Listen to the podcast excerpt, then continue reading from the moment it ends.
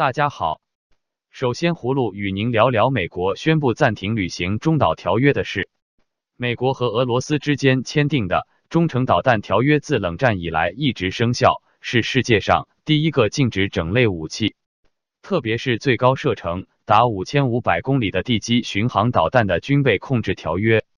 几个月来，人们就一直预计美国会退出中导条约，原因是围绕俄罗斯是否遵守该条约的争议一直未能解决。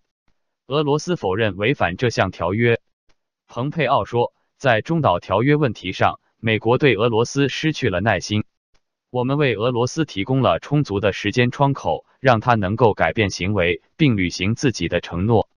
明天时间就到期了。在过去六十天里，俄罗斯拒绝采取任何措施来恢复真正与可核查的合规状况。因此，美国将从二月二日起暂停在中导条约中承担的义务。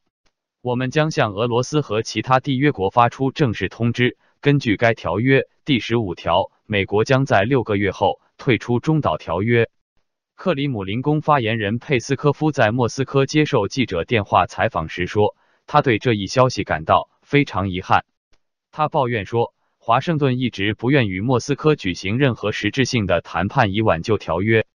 葫芦对此消息感到遗憾。因为美国退出中导条约将会加强美俄间军备竞赛。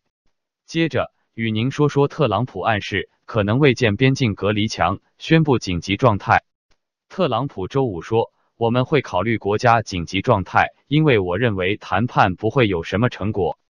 我认为民主党人不想要边境安全。我听他们说隔离墙是不道德的，是没有用的，但是他们知道隔离墙是有用的。”在此前一天，特朗普总统在白宫接受《纽约时报》采访时，再次暗示他可能会宣布国家紧急状态来绕过国会，在没有国会批准的情况下修建边境墙。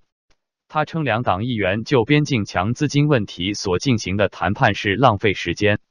我会继续建墙，我们会完工。说到我会不会宣布国家紧急状态，你会知道的。